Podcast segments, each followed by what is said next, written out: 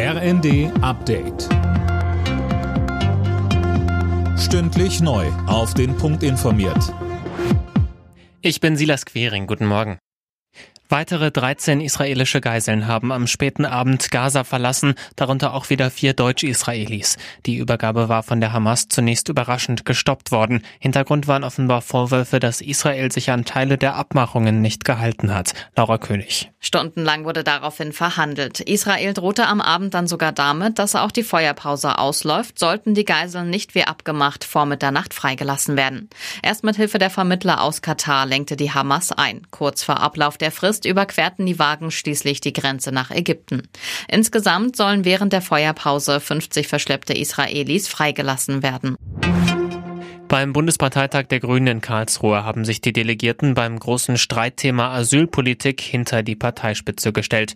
Die grüne Jugend hatte gefordert, Asylrechtsverschärfungen wie zuletzt auf EU-Ebene nicht mehr mitzutragen. Ein entsprechender Antrag ist dann aber abgelehnt worden.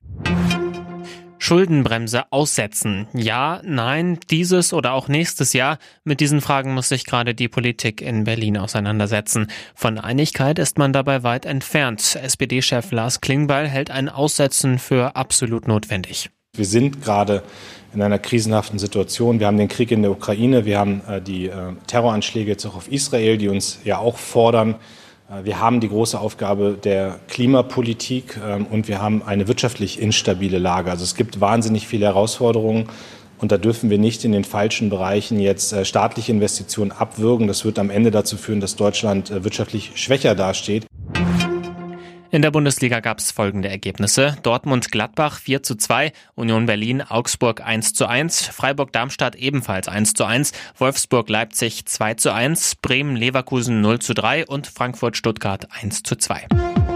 Alle Nachrichten auf rnd.de